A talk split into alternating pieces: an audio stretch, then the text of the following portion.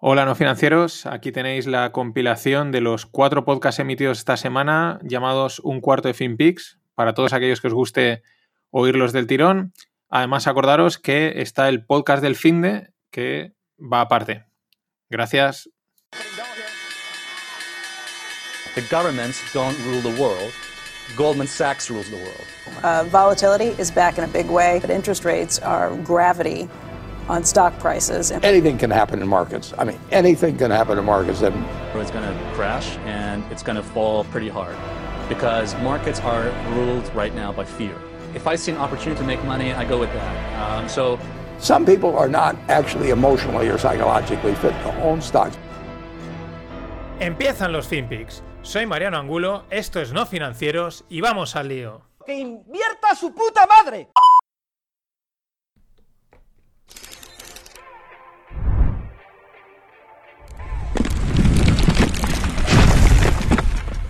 America, it's time to walk away. My name is Brandon Strock. My entire life, I voted for progressive policies. I gave money to liberal politicians. I marched for their causes, and I despised the people they told me I needed to hate. But then, I started thinking for myself. I took a look at what the left really stands for and the future they want for America. And I did not like what I saw. The modern Democratic Party is a vicious, anti diversity, anti tolerant, anti freedom, anti police extremist indoctrination camp that wants to turn America into a socialist country. So I walked away. And if you're a freedom loving American, you should walk away too.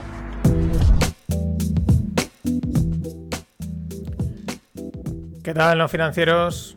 Semana nueva y aquí teníamos a Brandon Stratak, Strakat o algo así. Bueno, este es un, bueno, es un vídeo del Partido Republicano. Está muy chulo porque es, sobre todo desde el punto de vista democrático, digo, perdón, democrático, del punto de vista de marketing político, ¿no? Muy en la línea de ese, de uno que puse hace poco que era de Kimberly, no sé qué, desde Baltimore, también del Partido Republicano. Bueno, pues con un tono un poco distinto, bastante casi en tono videoclip, la verdad es que está chulo.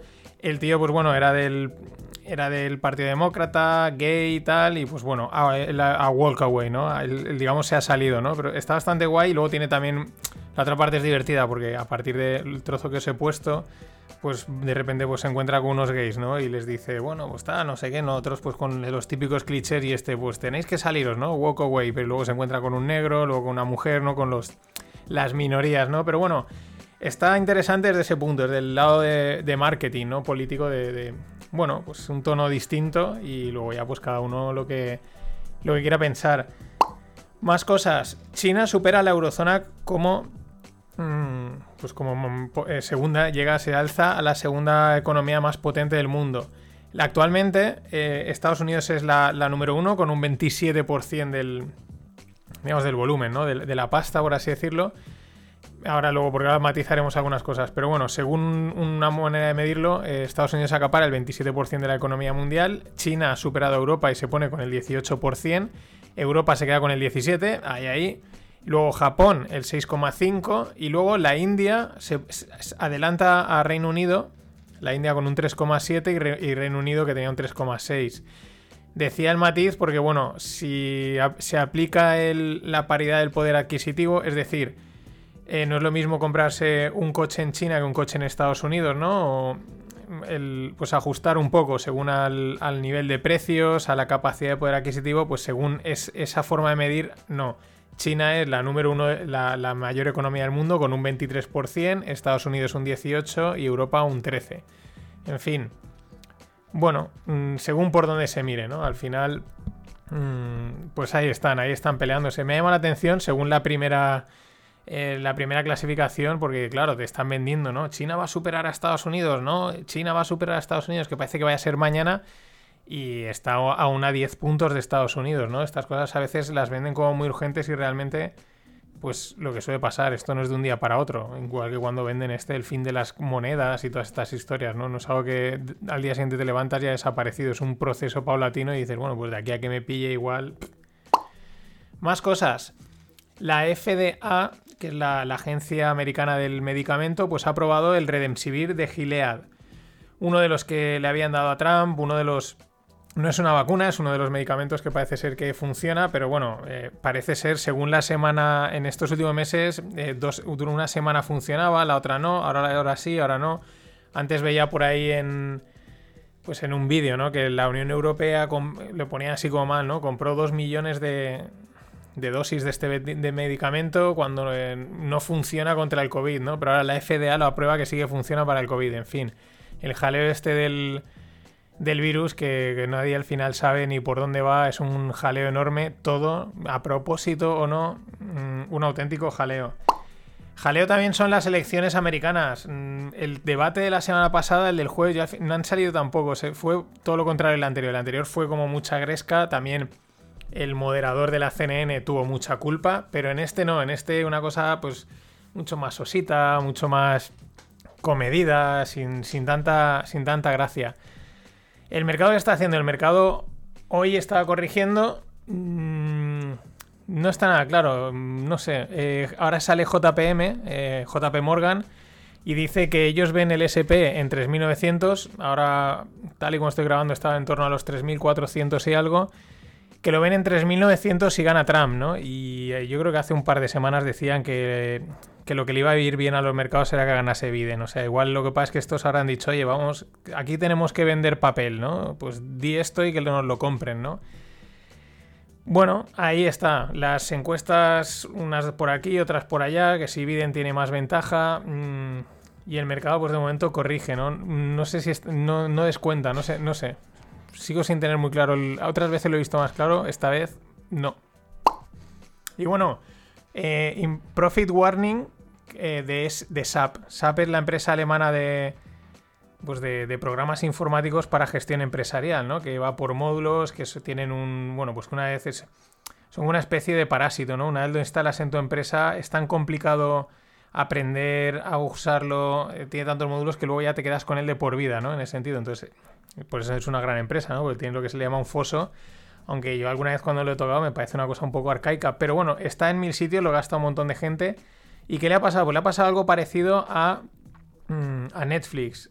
Eh, un profit warning es que ellos, o sea, las empresas lanzan una estimación de ventas y luego, pues si se dan cuenta de que no van a llegar y que va a ser peor, pues eso, dicen un aviso de, oye, que no va a ser tan bonito como habíamos dicho, ¿no? Y es un poco esto lo que ha pasado.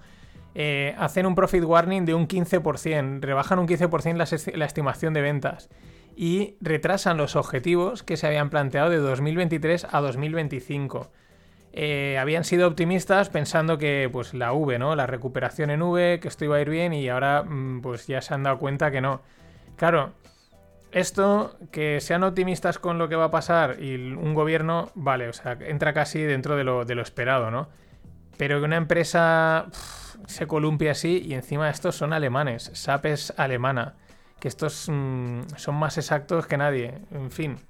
Pero bueno, un viaje que en apertura estaba cayendo un 20%, eh, viaje bastante gordo, pero sobre todo creo que de estas podemos ver más de, uy, pues habíamos sido muy...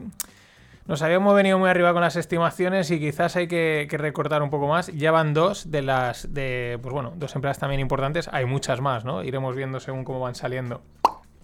Y más cosas. Una que ya se había comentado. El Banco Nacional de Suiza eh, resulta que es uno de los mayores hedge funds, o se ha convertido, eh, hedge funds y especuladores del mundo.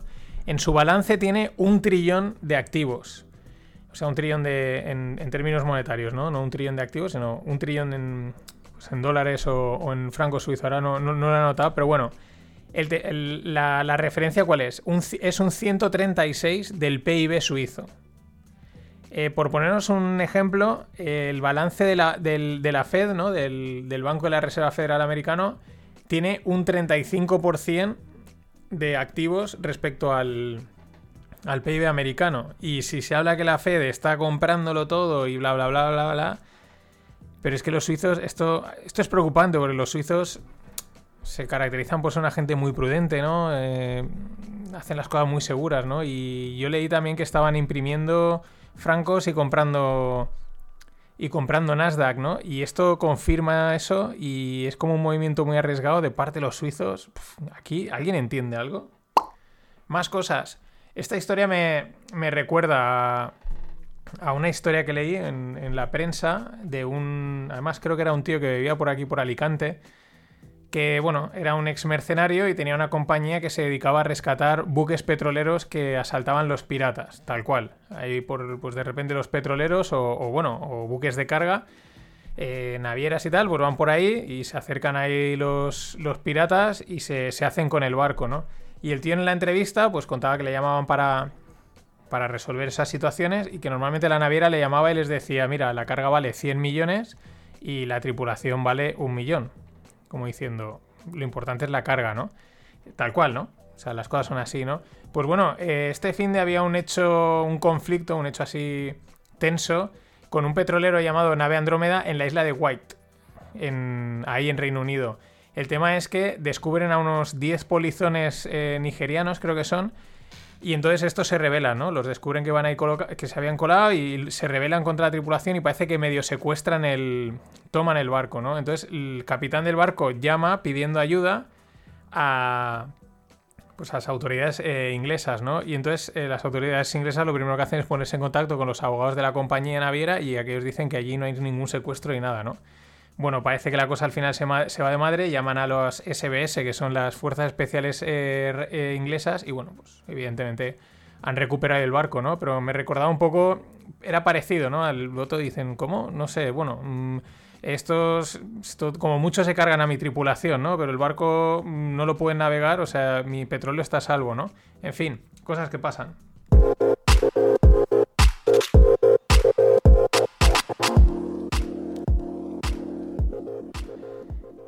Y vamos con startups y blockchain.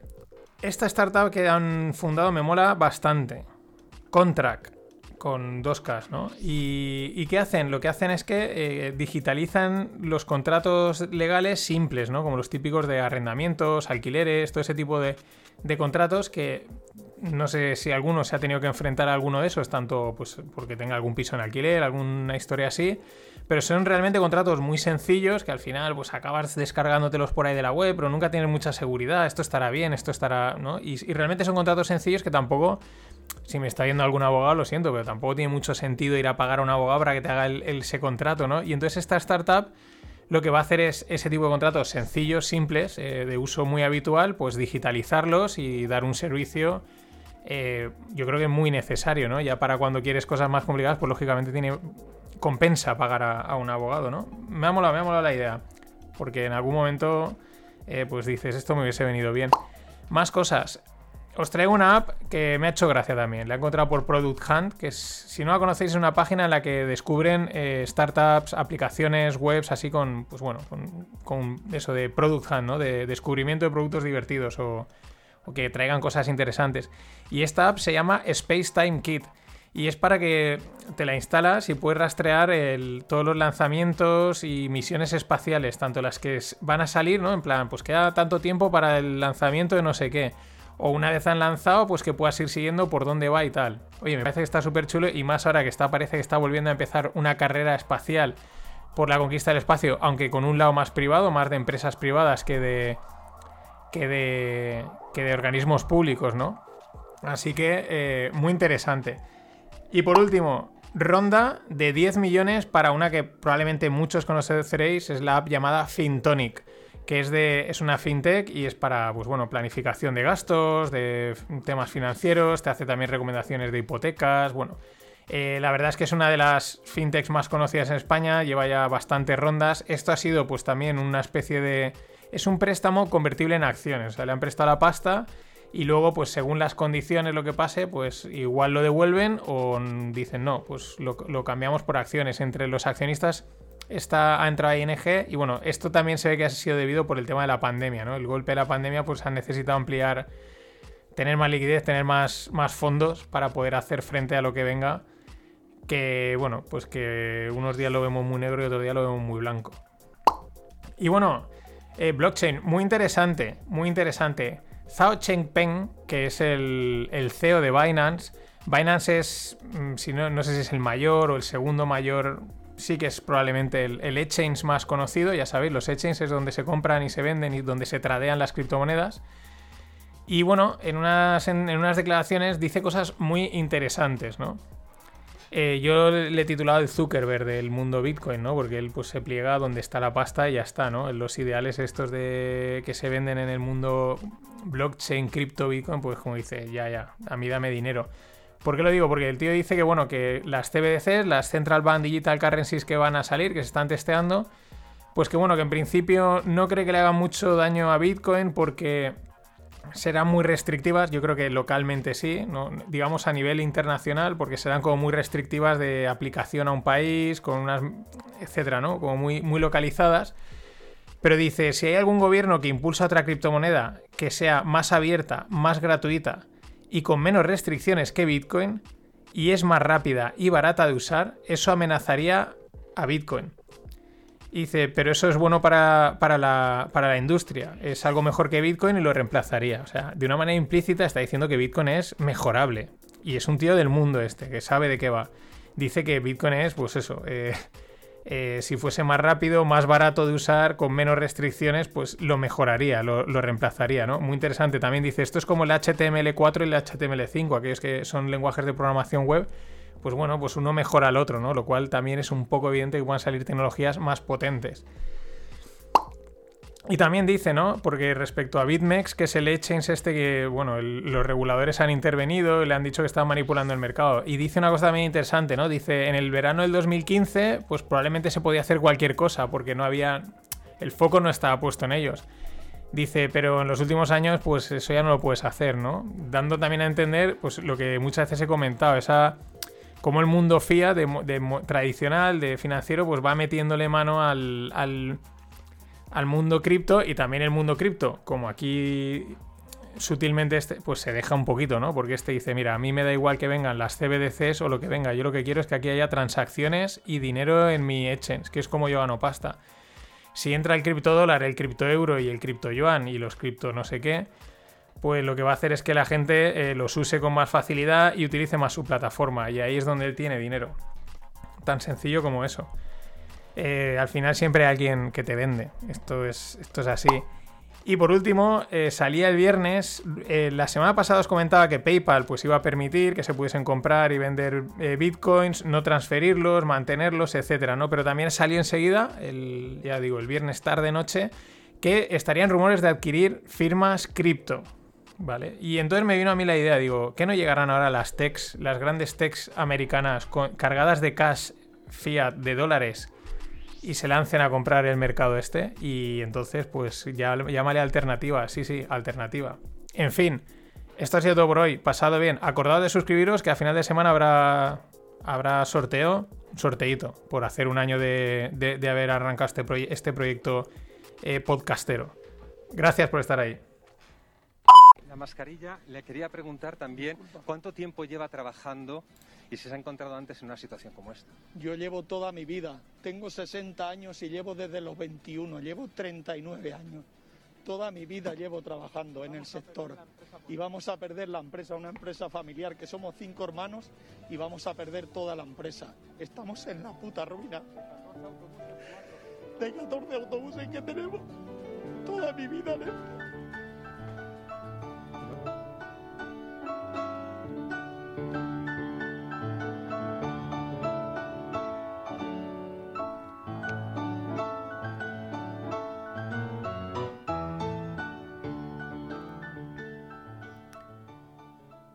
¿Qué tal, no financieros? Mal. Eh, no me apetecía hoy empezar así de bajón, pero este hombre pues ha salido en Twitter, lo ha mirado todo el mundo y, y pues qué menos que, ponerlo, ¿no? Eh, no me apetecía, no me mola, o sea, no sé, pero yo creo que, hay que las cosas hay que enfrentarlas como son y si es toda una mierda, pues es una mierda. Y qué menos que, que poner ahí el, pues, es, pues eso, es el documento además que es desgarrador y lo puedes ver una... Y, lo peor es que te lo ves hasta dos o tres veces, ¿no? Eh, y pues bueno, podemos hacer una cosa y es mirar a otro lado y pensar que todo es happy, poner el pianito este de cola del, del Rhodes, ¿no? Con el himno de la alegría y todas estas historias. O, oye, pues mira, esto es lo que hay y, no sé. Eh, en fin, ojalá hubiese otra cosa que contar, pero es que es lo que hay. Y mirar a otro lado tampoco lo veo claro. Hoy ha sido un día, mm, realmente, creo que ha sido un día de mierda para un montón de gente. un montón de gente. Es que mientras este hombre, este hombre tiene una empresa de autobuses y ahí se está manifestando en Madrid, y al mismo tiempo, prácticamente que se está manifestando en Madrid, el, periódico El Español de Peter Jay eh, estaba haciendo una entrega de premios con en una sala así barroca y, y- estaban ahí políticos de todos los partidos, había ministros, habían de la oposición, todos allí. Hostia, no vayas a la puta fiesta. O sea, uno, ¿qué haces organizando una fiesta en una situación así? Pues los premios los entregas el año que viene. Dos, te invitan a una fiesta, no vayas, y más si es un político. Pero es, esto es, o sea, es la, la- el, el desfase, el desacople total entre políticos y la realidad económica. Y mientras, pues el pianito de cola de Rhodes sonando de fondo. Eh, era, o sea, hoy ha sido espectacular. Ha habido un momento que era. Yo entré en Twitter y he, he colapsado, porque es que todas las noticias era a cuál era más barroca, más bizarra, más estúpida, más absurda, y diciendo, pero. Pero ¿dónde, ¿dónde leches estamos? O sea, era acojonante. Me recordaba el otro día hoy a Rosa 10. Rosa 10 es. Porque a veces tengo que acordarme que también hay gente que no soy al otro lado del, del charco. Y, y Rosa 10 era una política española que ahora, pues bueno, ya no. Yo creo que no ejerce de. poli- es política, pero no ejerce, ¿no? No está en ningún partido, igual acaba en alguno.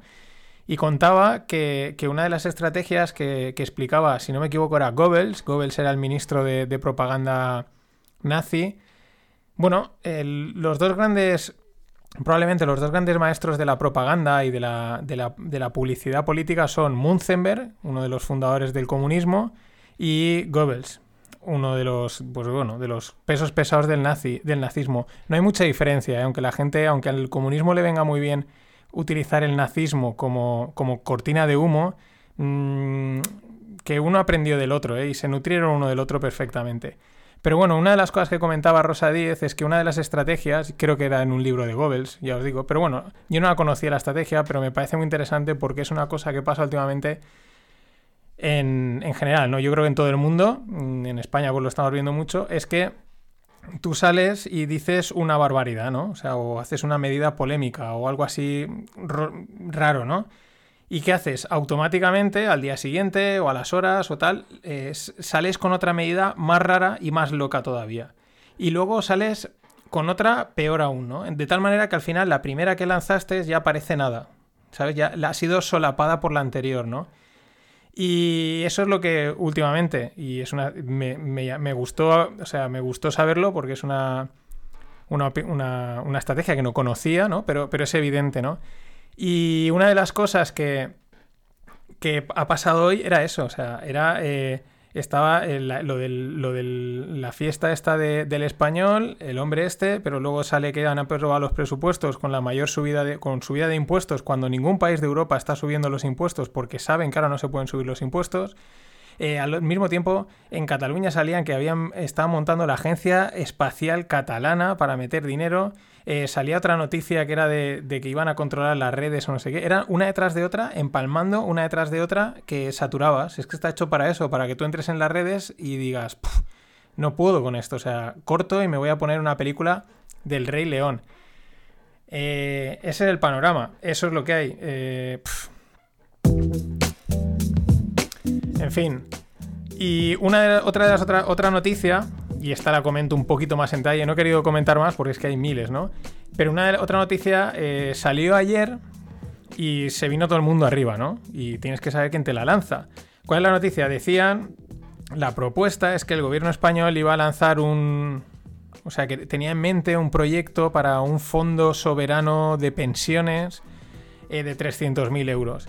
Y algunos ingenuos, eh, de buena voluntad, ¿no? Dijeron, ¡guau! Van a montar un fondo como el, Fondo Soberano Noruego, ¿no? Y de capitalización y tal, lo que debería hacerse, ¡guau! ¡Qué pasada! No sé qué. Eh, a ver, el Fondo Soberano Noruego está montado porque en Noruega eh, tienen un montón de petróleo y como son gente sensata decidieron que en vez de ese dinero quemarlo en embajadas y en tonterías así, pues lo iban a invertir. ¿Para qué? Para que en momentos como este tenerlo. Eh, lo mismo tienen otros países, pero son gente sensata que cuando tienen dinero ahorran, que lo gestionan bien.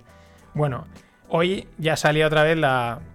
Salían ya los matices ¿no? de- del fondo. Dicen que es un fondo de 300.000 millones, pero que es que es lo que se espera conseguir.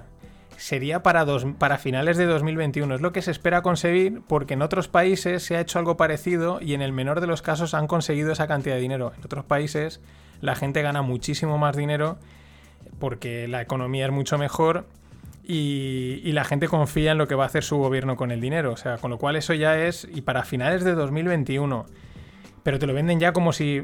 Es que es la estrategia, ¿no? Parece como los 140.000 millones de Europa, parece que ya han llegado. No, no han llegado. Ya veremos si llegan y cuándo llegan.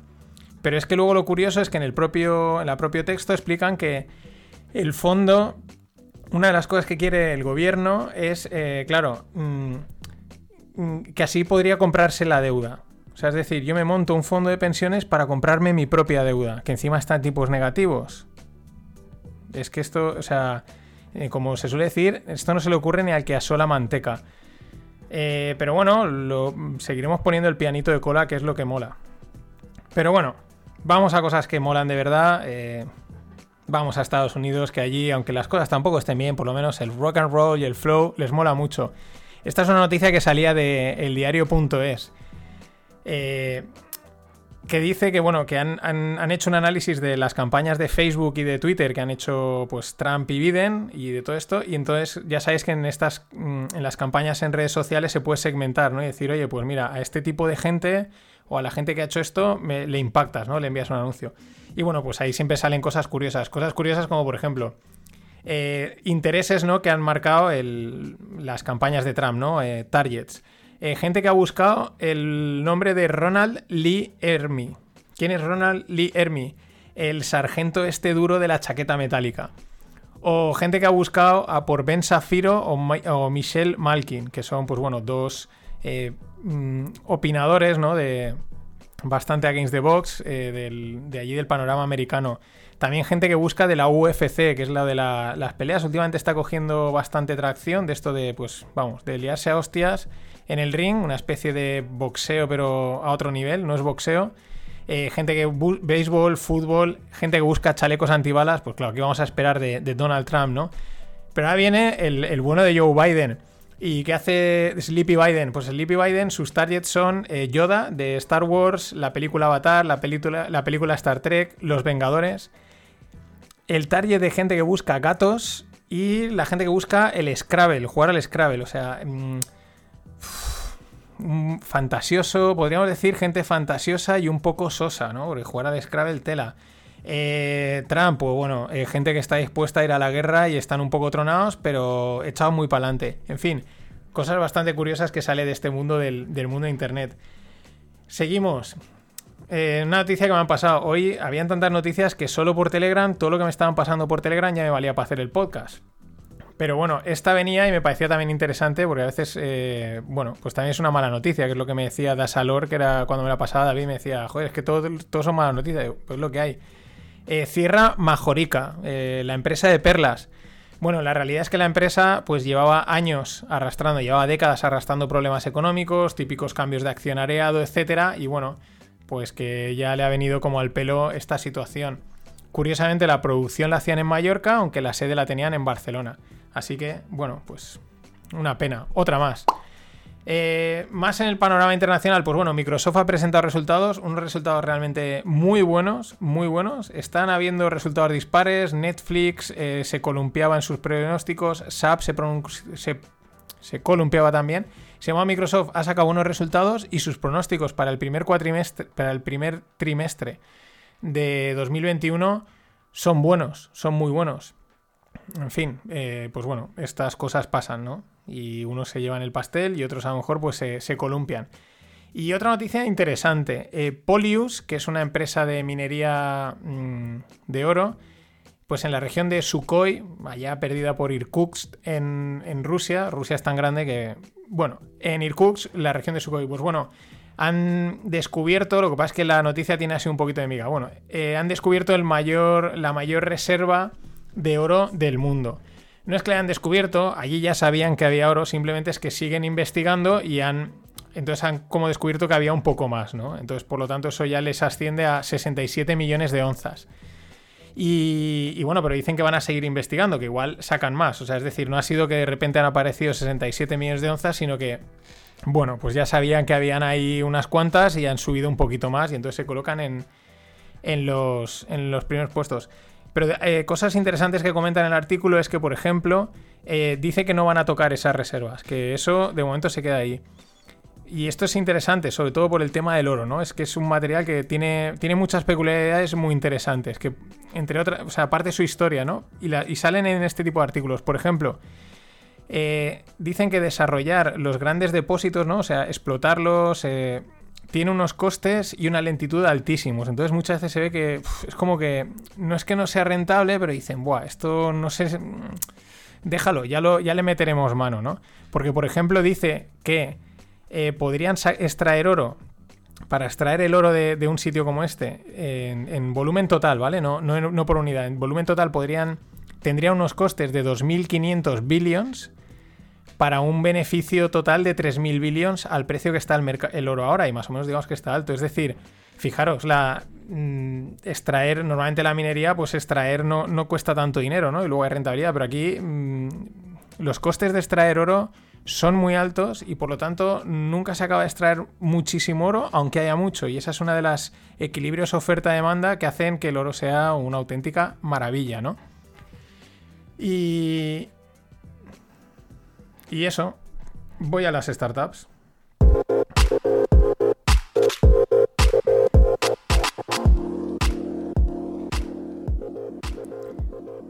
Bueno, al menos en el mundo startup, pues de momento, aunque últimamente, las últimas semanas, he notado que las eh, rondas mm, parece antes como que salían más. Pero bueno, esto puede ser algo puntual. Y aquí es un sector que, bueno, ya es como la última frontera, ¿no? esperemos que, aguante. Eh, Parallel.so o Parallel.so. Eh, levanta una ronda de 350.000 euros y ¿qué hacen? Intercambio inteligente de documentos, gestión de documentación.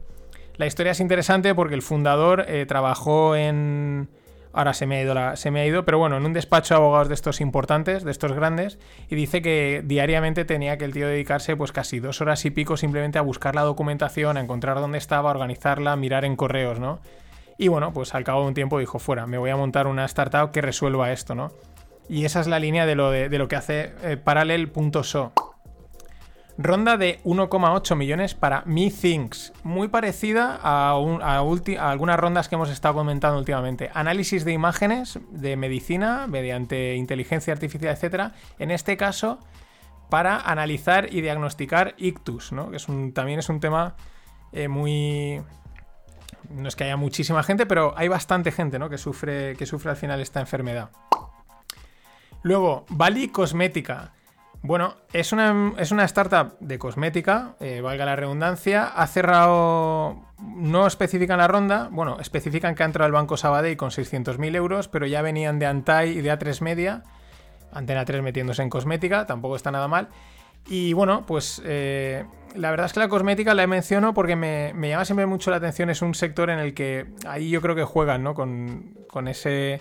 Eh, con una serie de triggers en las mujeres que hace que, bueno, pues eh, siempre, no digo que sean negocios seguros, pero es que hay un montón de empresas de cosmética, salen, funcionan, ¿no? Y, tiran ahí de una serie de, triggers mm, psicoemocionales, por decirlo, muy interesantes. En fin, empezaron en 2019 y ya están facturando 2 o 3 millones de euros, o sea que hay esperanza en España, aunque no lo parezca, hay esperanza. Más cosas.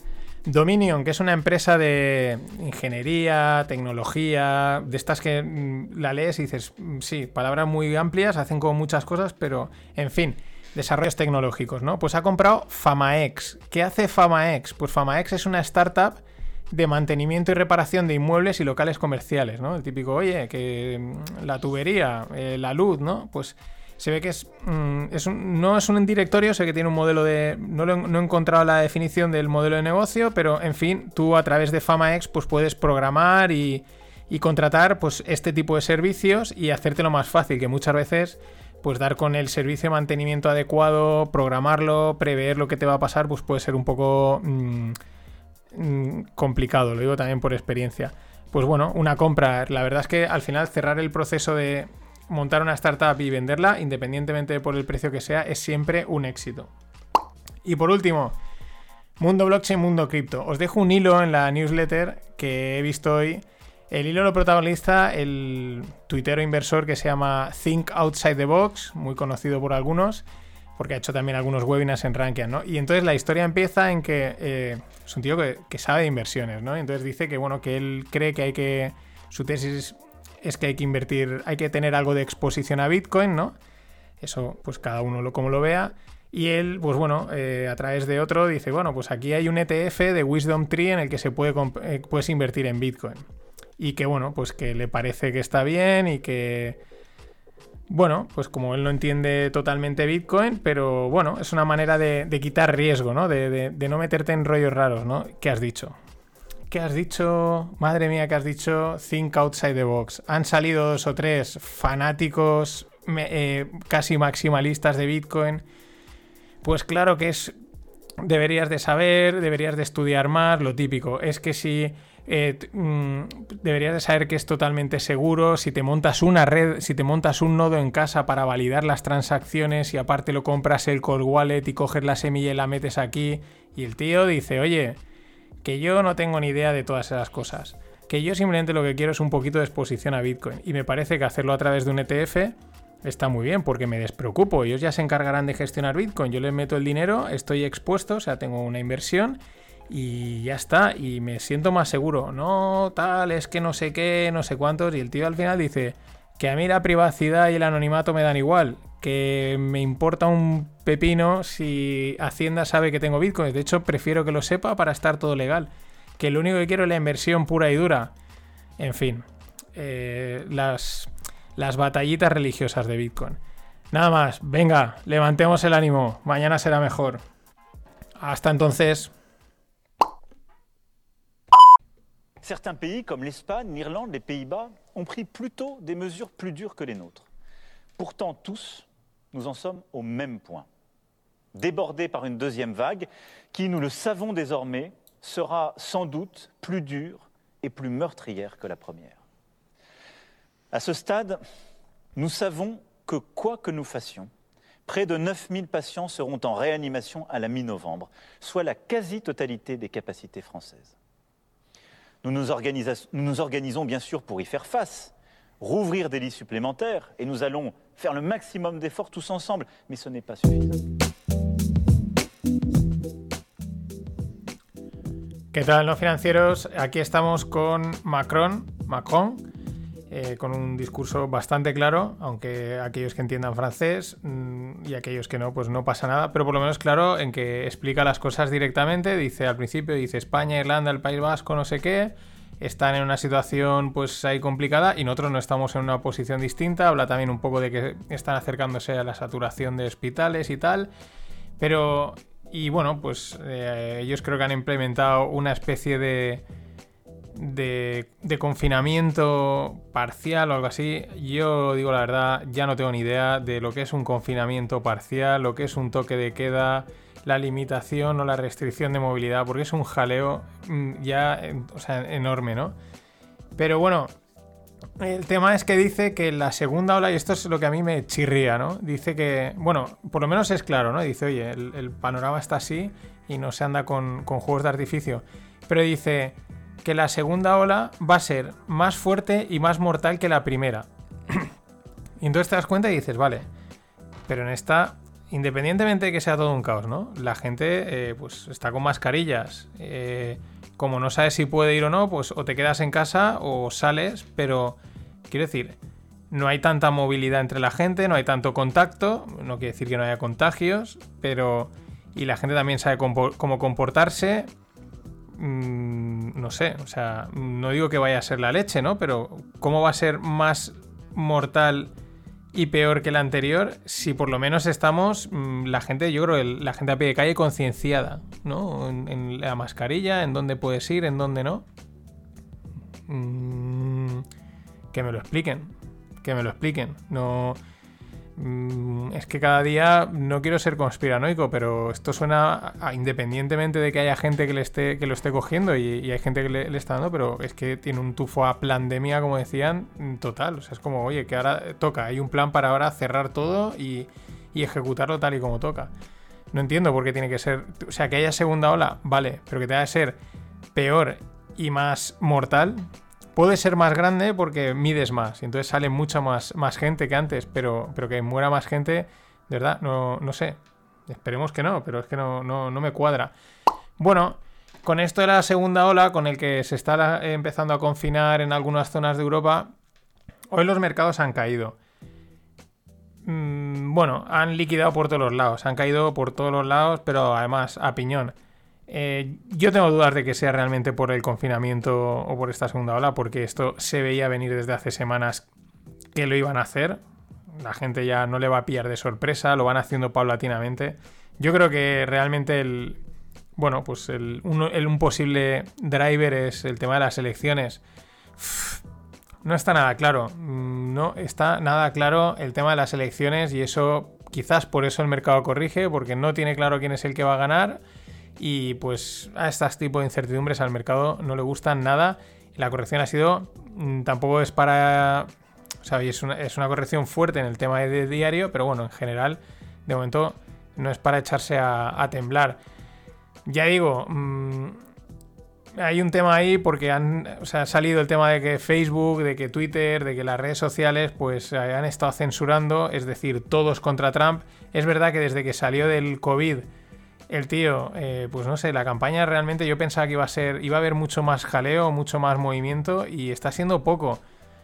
Eh, tuvieron el primer debate que fue a la Gresca, fue también por culpa del moderador de la CNN y porque fomentó un poco la gresca y luego Trump se puso malo, o no, pero bueno, pilló el COVID y desde ahí, mm, pues no sé, y es verdad, sí que yo lo he notado, además lo habréis notado últimamente, que no he metido muchas cosas de Trump ni de Biden porque es que Twitter no las saca.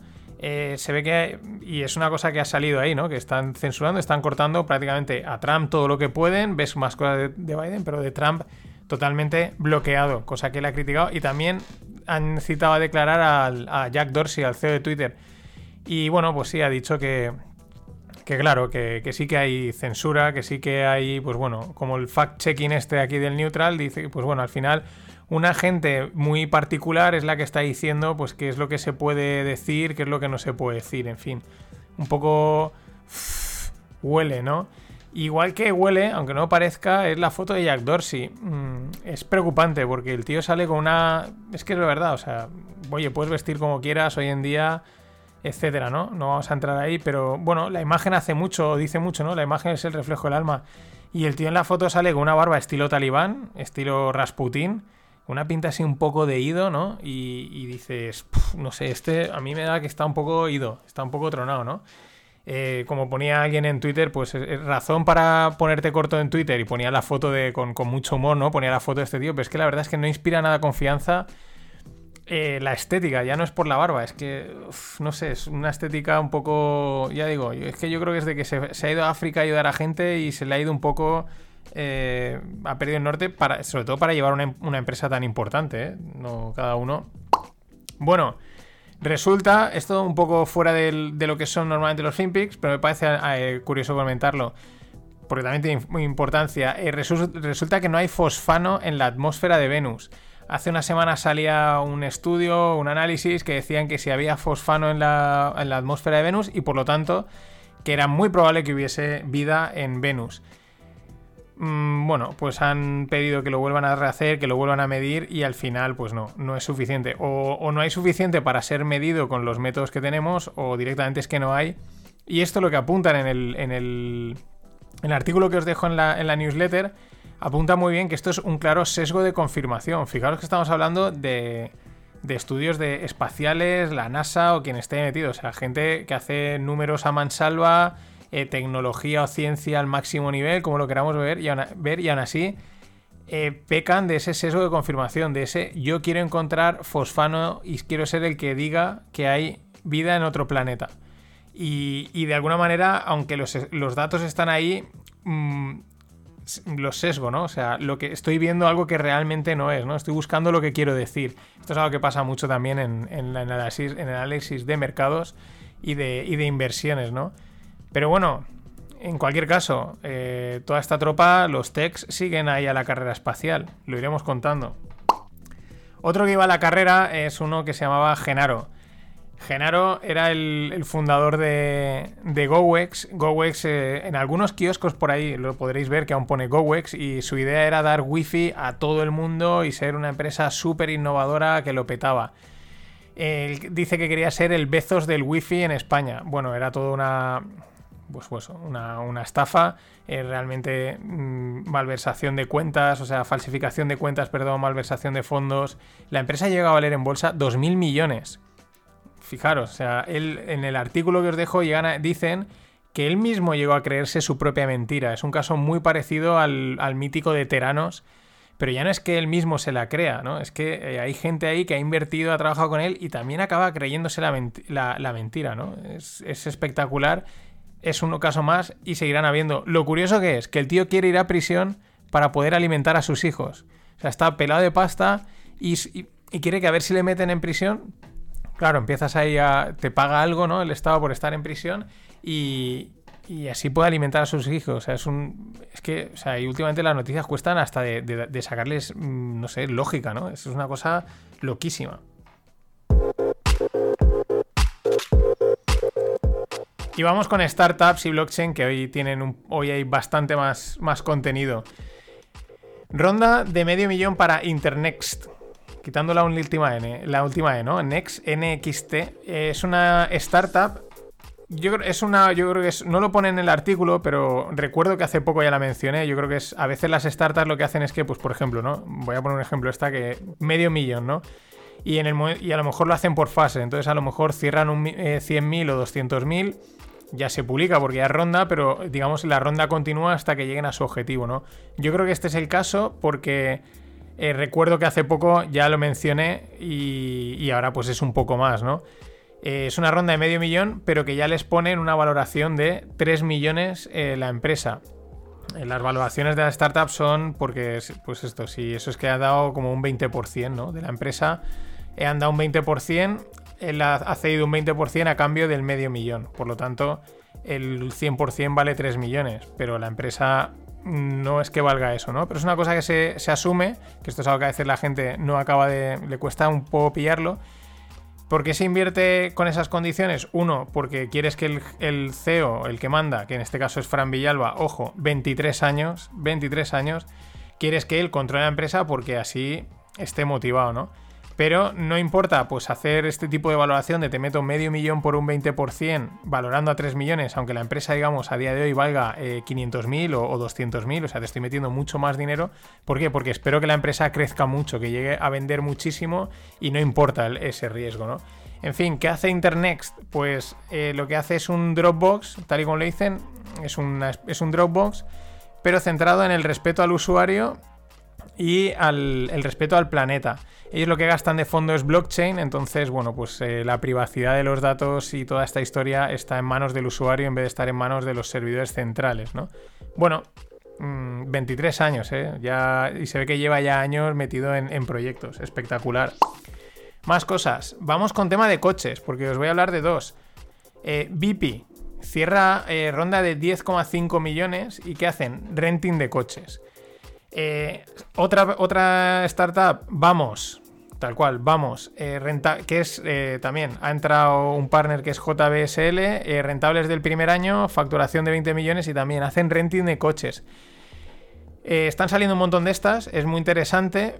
Bueno, interesante, realmente es que hacen renting de coches, ¿no? No les vamos a quitar mérito a ninguna empresa, ¿no? Pero esto ya existía, el renting de coches, ¿no? Lo venden un poco también como la nueva forma de tener coche y de utilizarlo, pero es un renting de coche. Lo único que pasa es que antes los rentings pues eran prácticamente rentings, leasings o lo que sea, los, los inks eran un producto de empresa y ahora pues está llegando a todo el mundo. Al final, cuando te compras hoy en día un coche, eh, de alguna manera ya estás haciendo una especie de renting o de, yo diría, suscripción sin darte cuenta, porque te dicen, si me lo pagas al contado, 25, pero si me lo, eh, te lo financias, te lo dejo en 24. ¿Cuál es la estrategia que hay detrás de las marcas de coches? Pues al final, tenerte enganchado toda tu vida. Tú estás pagando todos los meses 200 y pico euros.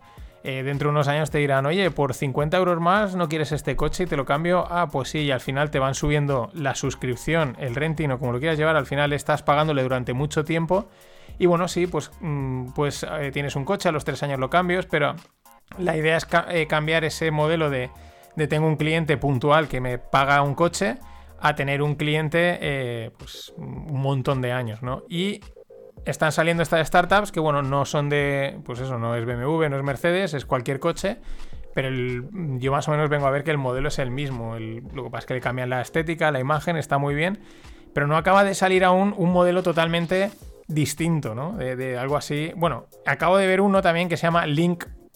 Eh, Os habrá salido últimamente bastante publicidad, a lo mejor por Instagram y estas cosas. Y es lo mismo, es una cosa entre que te pueden vender un coche de su marca, ellos lo han creado, que vale 40.000, o puedes pagar 500 euros al mes y disfrutar del coche todo lo que quieras, pero te dejan hasta pagarlo entre varias personas. Falta ahí un mix entre esto y el Car2Go. Una cosa así intermedia es lo que creo que también puede estar interesante. No dudo que saldrá. Más cosas. Providence, que es uno de estos fondos súper grandes, entra en Signaturit, en Signaturit como socio mayoritario. Signaturit es una de las startups así con más nombre, con más proyección. Bueno, una de las, de las niñas bonitas del panorama español, dentro de todas las que hay, pero es una de las que más se oye. Eh, bueno, en el artículo apuntan a que quizás Signaturit vaya a apuntar a, ser un unicornio. Eh, también dicen que, claro, que normalmente Providence no entra en este tipo de. Bueno, en el tipo de inversiones que hace, no mete menos de 30 a 40 millones. Y pues bueno, estará, si ya se ha quedado con la mayoría, pues estará valorando la Signaturit en unos 80, 90, 100 millones. Con perspectivas de qué? Pues de multiplicar por 5 por 10, que es lo que buscas cuando entras en una startup. ¿Qué hace Signaturit? La firma de documentos online, pues de una manera, pues eso, digital, sencilla, segura, etcétera, ¿no? Y bueno, se ve que funciona muy bien porque tira bastante. Blockchain. Eh, un jefe veterano de, de JP Morgan dice, eh, pues bueno, de alguna manera para mí sigue hablando mm, o apuntando a, cómo están convergiendo los dos mundos, el mundo de las monedas habituales y el mundo cripto.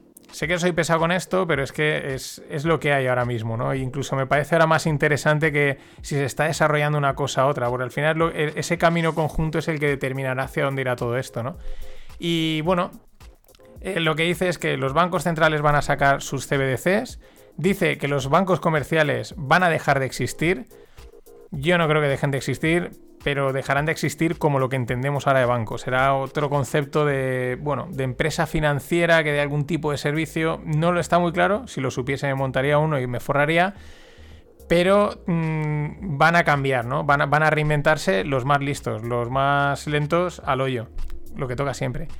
Y luego que sí que van a aparecer ahí, pues bueno, algunos de los proyectos que hay actualmente en el mundo DeFi, como pueden ser Compound, como puede ser Uniswap o SushiSwap, aunque suene así, que permiten hacer mil virguerías con los tokens en DeFi, que bueno, pues que emergerán y se meterán ahí como importantes players. Ahí también hay gente que decía, no tengo tan claro porque estos son unos protocolos muy descentralizados, ¿no?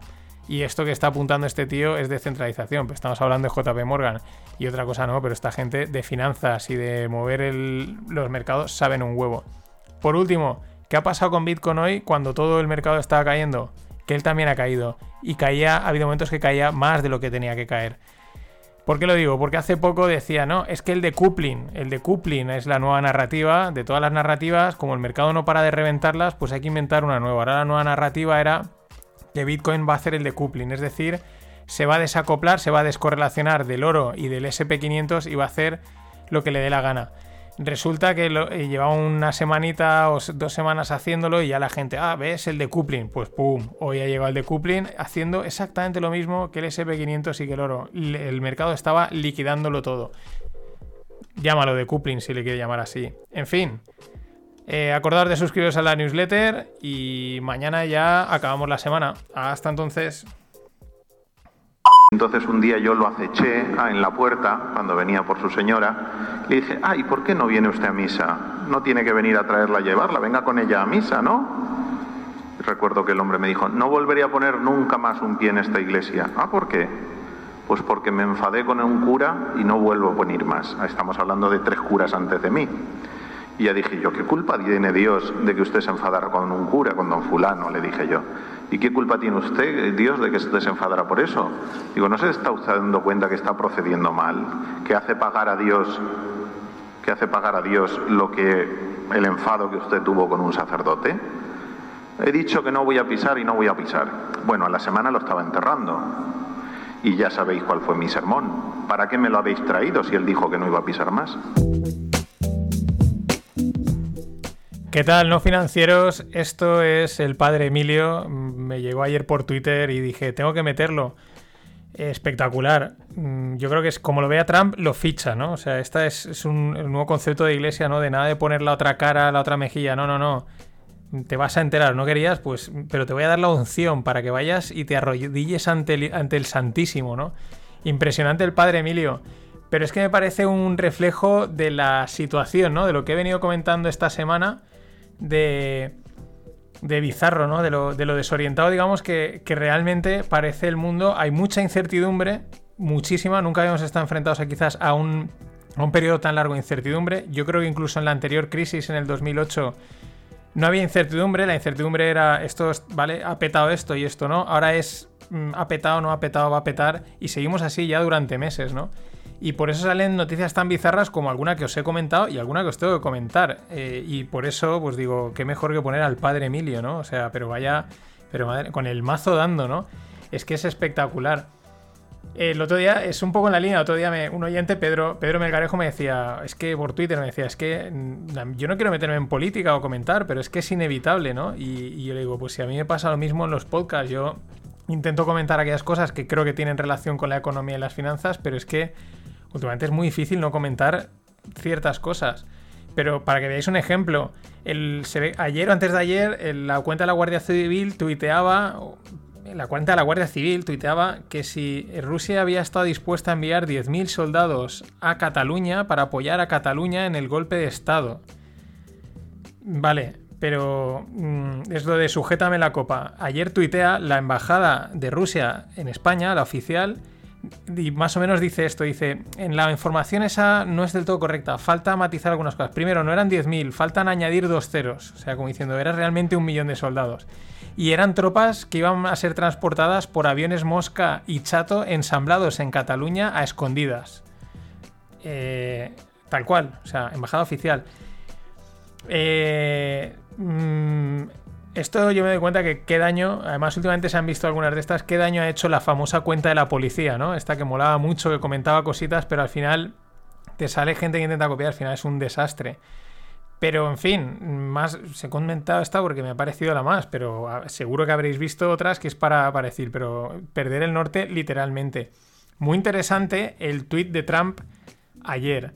El tío lo que viene a decir en el tweet dice, bueno, ya metí otro tuit que es flipante, ¿no? O sea, sale un tío que es como una especie de mendigo borracho alabándole, pero lo pone él en su cuenta, es que es un troll enorme, ¿no?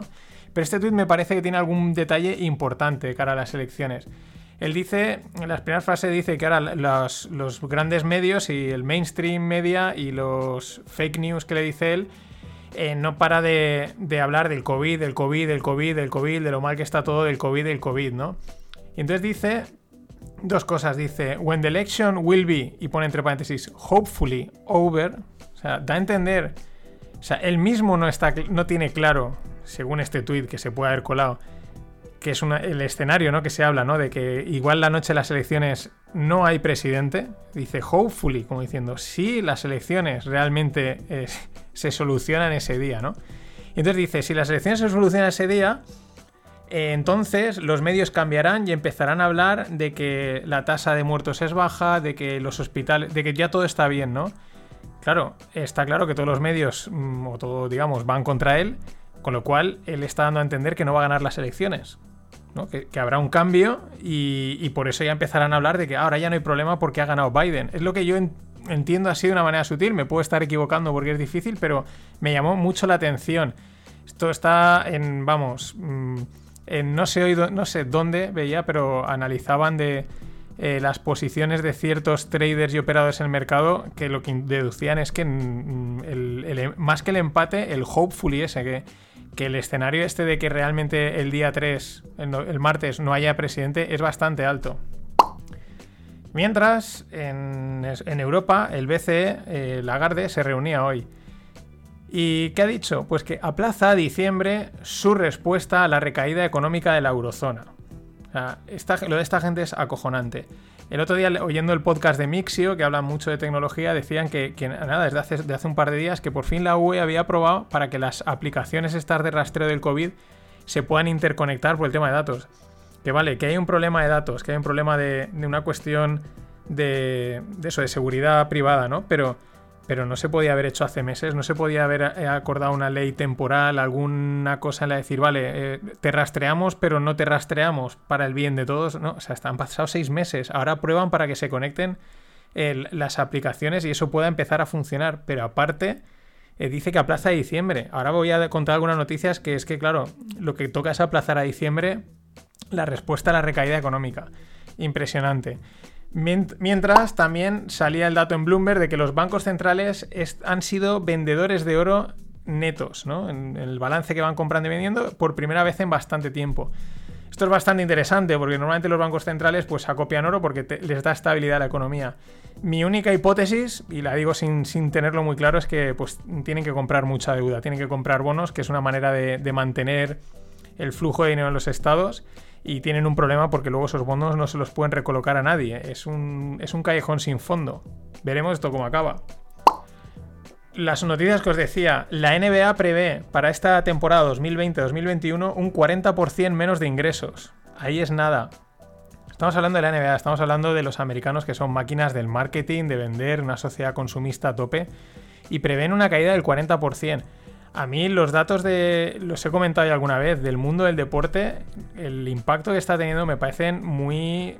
asustan, pero muy significativos. O sea, el deporte normalmente la gente lo sigue consumiendo, ¿no? Eh, de una manera u otra y siguen yendo a los estadios porque, bueno, te, te evades un poco de, de si no de lo que puedas, ¿no?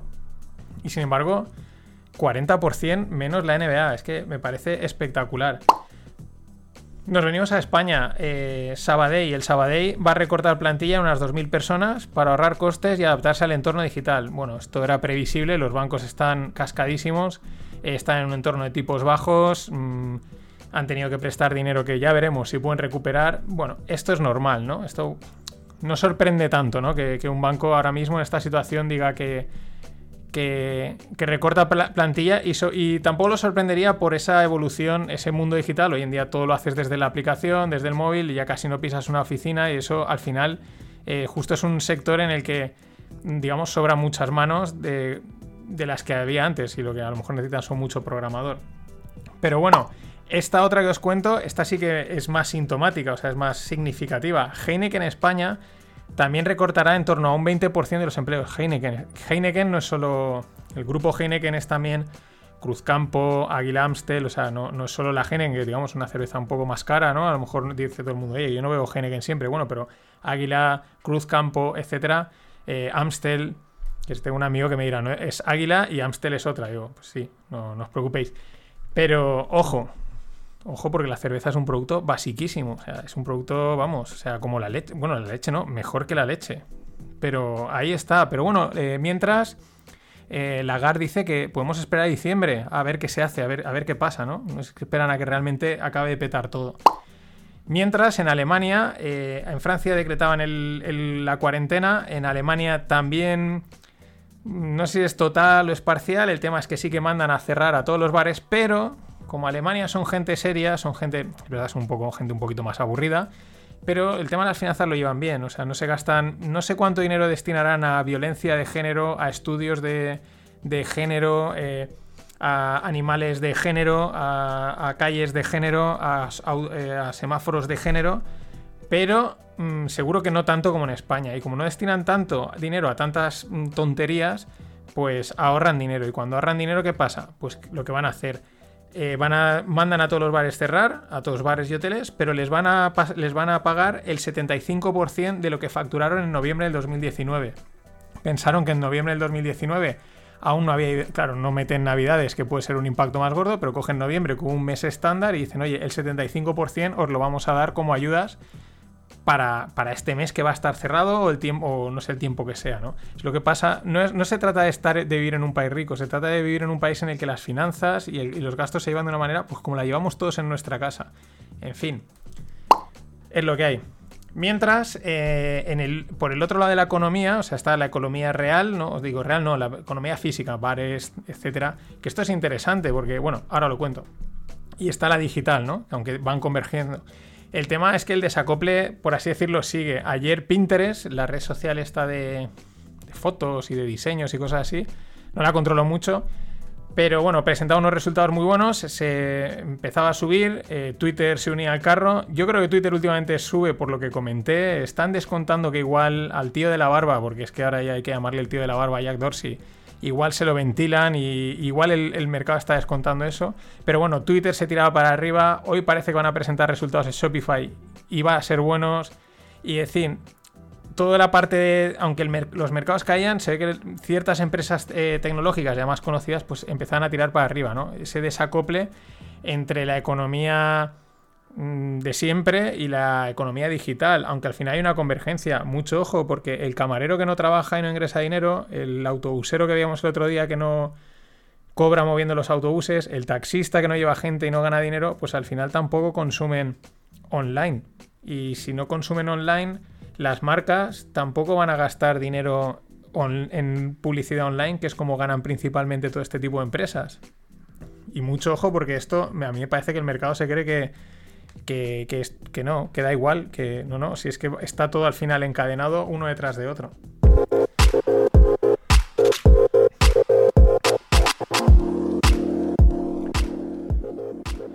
Y vamos con las startups y blockchain. Mm, bueno, sigue, esta, está ahí, esta noticia está ahí entre medio entre la anterior y ahora, ¿no? El tema es que eh, los, las empresas como Uber, Globo, etcétera, eh, piden que, haya una regulación o que salga un marco legal para los trabajadores entre, entre lo que es un asalariado y un autónomo. ¿Por qué? Porque ellos hasta ahora estaban tirando con los autónomos. Eh, hace poco salió la, la, sentencia que decían que eso de autónomos que eran falsos autónomos, que realmente tenían que ser asalariados. ¿Qué pasa? Que eso automáticamente eh, hace que la empresa no gane dinero, o sea, por pérdidas, ¿no? o sea, no, es rentable, no es rentable nada, ¿no? Es decir, el autónomo antes dice, sí, es que es un falso autónomo, pero tenía trabajo. Ahora es, no, es que no te puedo contratar, pues no te puedo pagar, no es rentable. Por eso piden una fórmula que es lógica para, no solo para esto, sino yo creo que para toda la economía digital, hacen falta fórmulas más flexibles porque los trabajos son distintos. Ya no vale el, o estás aquí o estás allá, hay una gama de grises enorme.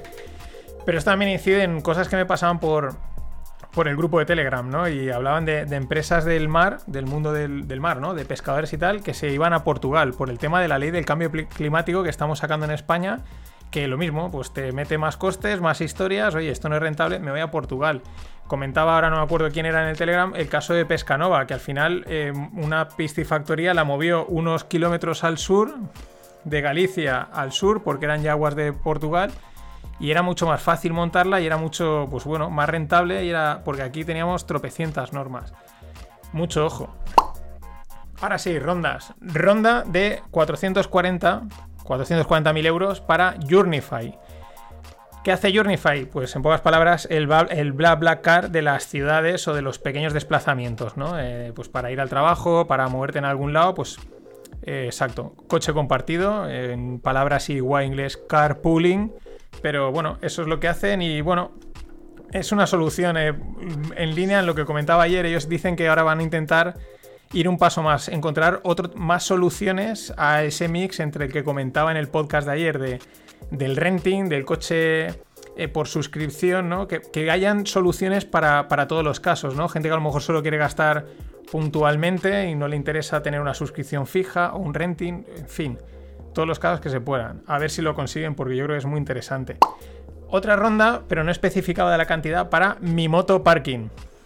¿Os la tengo que explicar? No. Mi moto parking ya lo hice. Mi moto parking es, eh, bueno, dicen que hay, yo no soy motero, pero parece ser que para la gente que tiene moto es un problema encontrar parking de moto, eh, digamos, estable, ¿no? Eh, no, no voy un momento a dejar algo, sino un parking donde aparcar la moto. Y es interesante si entras en la web porque una de las cosas que ellos intentan poner son parkings muy adaptados a las motos, por ejemplo, que hayan taquillas, ¿no? Con, pues porque necesitas el mono, dejar el casco, ese tipo de cosas, ¿no? Está muy interesante, eh, empiezan por Madrid y Barcelona irán expandiendo, pero bueno, era una problemática que, no conocíamos, pero es verdad que la gente de la moto pues es muy, muy de la moto, ¿no? Y, luego una buenísima noticia. desde Barcelona, eh, la startup catalana Vilinix, creo que me he comido una I, ahora, ahora no sé si es en la nota, Vilinx o Vilinix, no importa. Apple la ha comprado por 50 millones de dólares. ¿Qué hace Vilinx o Vilinix?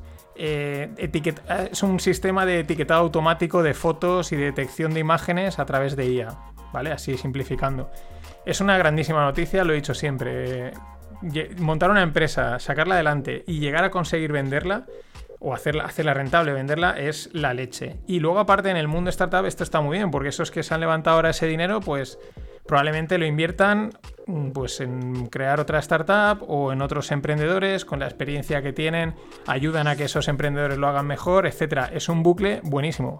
Claro, siempre que las regulaciones que hemos comentado antes mm, te dejen, simplemente que no molesten, simplemente que no molesten, pero eso a veces es mucho pedir. Y por último, In Gold We Trust. ¿Por qué os lo digo, aunque sea blockchain? Porque os dejo un artículo muy interesante, así breve, de esta página que se llama In Gold We Trust, que es gente que, pues bueno, del mundo del oro y que lo siguen. Y hacen algunas apreciaciones muy interesantes, ¿no? Y dicen en relación con el, como diciendo, bueno, está el oro y está Bitcoin y los criptos, ¿no? Y siempre está la pelea de quién es mejor, quién contra quién, etcétera, ¿no? Y aquí dicen algunas afirmaciones muy interesantes. La primera, dicen, el oro está universalmente reconocido, eh, totalmente expandido. Eh, a nivel histórico, es lo que dice, eh, como, como refugio no tiene, es, no tiene es, un paralelo, ¿no? No tiene, no me sale la palabra, ¿no? No tiene, no tiene parangón, ¿no? no, no, no hay nada como el oro en ese sentido, como refugio, como reconocimiento a nivel histórico, ¿no?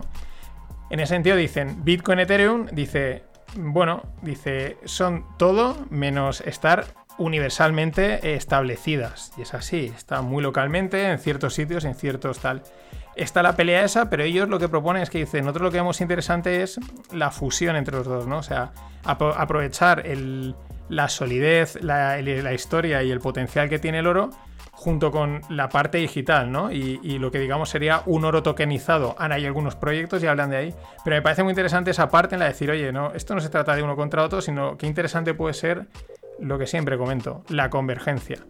En fin, esto ha sido todo por hoy. De cara al fin de, en el fin de pod, spoiler, os hablaré de. Acabaré, acabaré con la pregunta que me enviaba Javier, mejor dicho, San Javier, que tiene 10 hijos. Y os hablaré también de las CBDCs, de las Central Bank Digital Currencies. He encontrado un artículo que explican un poquito cómo funcionan y, cuál es la diferencia desde un punto interno, ¿no? Y no va a haber Rogle porque no he conseguido cerrar entrevista, era una cosa que yo preveía que podía pasar, no pasa nada, pero aún así tenéis, sí que he podido hacer una para Yokwa, ya sabéis, la startup de la que soy cofundador, y bueno, es prácticamente un Rogle, así que os la dejaré y pues tenéis también charla.